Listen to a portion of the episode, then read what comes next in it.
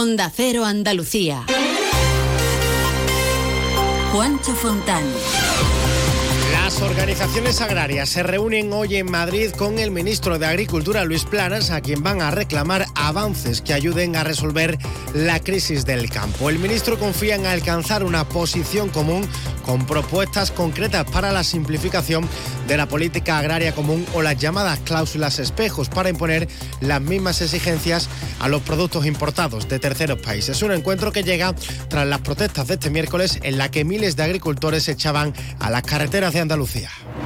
Noticias de Andalucía.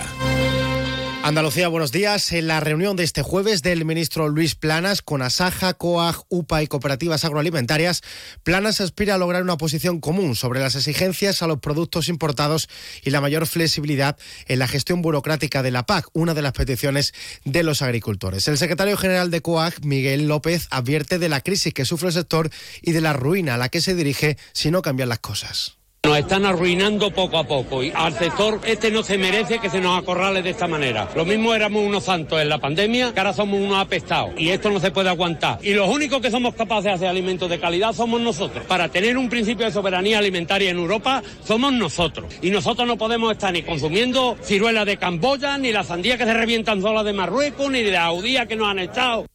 Una reunión que llega tras la gran jornada de movilizaciones de ayer en las que quedaron cortados los accesos a Sevilla y al puerto de Motril, también el acceso a Andalucía por Despeñaperros o la A92 en Málaga. Miles de agricultores secundaban estas protestas que transcurrían sin apenas incidentes, aunque en Motril y en Jerez ha habido algún altercado con camiones que venían con productos de Marruecos y también en la AP4 entre Sevilla y Cádiz, donde un conductor ha sido detenido por la Guardia Civil cuando intentaba golpear con un palo de madera a un agricultor que participaba en estas protestas. Protestas que, según el presidente de Asaja Sevilla, Ricardo Serra, van a seguir hasta que no les den solución a sus reclamaciones.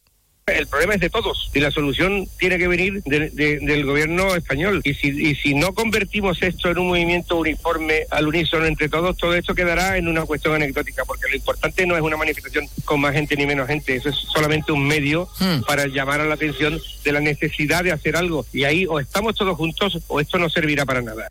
El calendario de protestas se mantiene y hoy pueden repetirse las tractoradas espontáneas. 7 y casi 23. ¿Escuchas este silencio? Muchos quieren que los facultativos andaluces no tengamos voz ni voto en la mesa sectorial de la sanidad.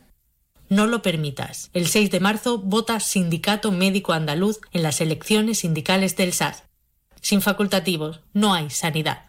Silestone presenta la nueva serie Le Chic. Seis nuevas propuestas cromáticas para tu cocina o baño con patrones veteados y acentos metálicos. Le Chic es elegancia y gusto refinado, mostrando el Silestone más sofisticado y sostenible con la tecnología Hybrid Plus. Silestone, la superficie mineral híbrida by Cosentino.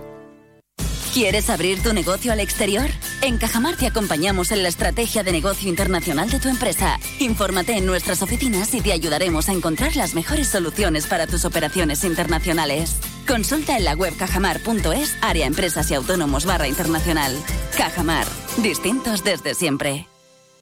Yo cuido de la sanidad pública. Y yo. Y yo. Y yo. En CESIF trabajamos por ello. Un incremento de plantillas. Por una carrera profesional ágil y efectiva para todas las categorías. Por contratos más estables y bolsas actualizadas. Porque si tú no te conformas, nosotros tampoco. Yo cuido de la sanidad pública. Confía en CESIF. El 6 de marzo, vota CESIF. Más de uno. Onda Cero Andalucía. La jueza que instruye el asesinato de los dos guardias civiles de Barbate cambiará de destino en dos semanas. Esta tragedia de los dos agentes deja al descubierto la grave falta de recursos de la Guardia Civil frente al narcotráfico. Antonio Montero, vocal de la Asociación Unificada de Guardias Civiles, habla de falta de medios y la desigualdad que tienen los agentes ante los narcos con embarcaciones, dice, muy obsoletas. La mayoría tienen una, deberían tener una vida útil de unos 15 años, dependiendo del modelo. Y muchas, si no por decir casi todas, tienen más de esa fecha. Entonces, lógicamente, lo que están haciendo es reparándola como pueden y, a medida que el presupuesto da. Pero claro, lógicamente hay algunas que la reparación es costosísima. Podría incluso valer más el collar que el perro, como se suele decir, más la reparación que una embarcación nueva. Y el problema es ese, la falta de dotación de embarcaciones que hay. Más cosas. La policía ha detenido en Marbella al empresario que gestiona los derechos de imagen del narcotraficante Pablo Emilio Escobar por supuesta estafa y blanqueo. Organizó una red criminal para estafar a personas de todo el mundo. Marbella, Alfonso Lasso. Se llama Olof, tiene 30 años y es sueco. Su apodo es El Silencio. En 2015 obtuvo la licencia de derecho a utilizar el nombre y la persona del narcotraficante más famoso de la historia. Pero a partir de julio de 2019, el Centro de Denuncias de Crímenes Cibernéticos de Estados Unidos empezó a recibir quejas sobre su empresa y destapó lo que las autoridades norteamericanas consideran un presunto fraude mundial en el comercio electrónico y una conspiración internacional de blanqueo de capitales. Según publica Diario Sur, las investigaciones situaban a Olof en una villa de de Marbella. El pasado diciembre fue detenido. Desde entonces permanece recluido en una cárcel española a la espera de ser extraditado como reclama Estados Unidos, a lo que él se niega. En la reunión del Consejo de Ministros del pasado 6 de febrero se decidió continuar con el proceso de extradición. 250 piezas de 67 países se van a proyectar en la edición número 27 del Festival de Cine de Málaga que arranca el próximo 1 de marzo. Isabel Sánchez. 19 largometrajes van a componer esa sección oficial a concurso de la próxima edición del Festival de Cine de Málaga, que comenzará el 1 de marzo. Títulos como Un hipster en la España vacía, de Martínez Lázaro, o El hombre bueno, de David Trueba. 11 en español y 8 latinoamericanos. Y es que Juan Antonio Vigar, el director del certamen, pone en valor ese abrazo con el cine en español. Ese abrazo ha permitido que el que le damos al cine español sea todavía más intenso. Y así tenemos un 65% de nuestras películas inscritas de procedencia española. Y el segundo fue la área de industria si un festival quiere ser útil a un sector, no puede ser un festival mero exhibidor de películas, tiene que acompañarlo en toda su cadena de valor. Un año más contará este Festival de Cine de Málaga con el patrocinio de A3 Media. Esto no es un anuncio. Es una advertencia.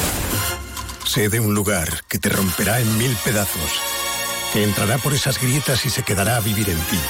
Aléjate de ellos. Aléjate de Lorca, Paco y Picasso. No preguntes por Lola. Pero si a pesar de todo se te ocurre visitar Andalucía, no digas que no te lo advertí. Cuidado con el Andalusian Crash. Fondos Europeos, Ministerio de Hacienda, Junta de Andalucía. Andalucía necesita menos. Menos retrasos, menos cargas administrativas, menos trámites, menos duplicidades. Andalucía necesita menos para crecer más. Por eso, la Junta de Andalucía pone en marcha el Plan Andalucía Simplifica, que trabaja en transformar la administración pública para que sea más ágil y digital, al servicio de todos.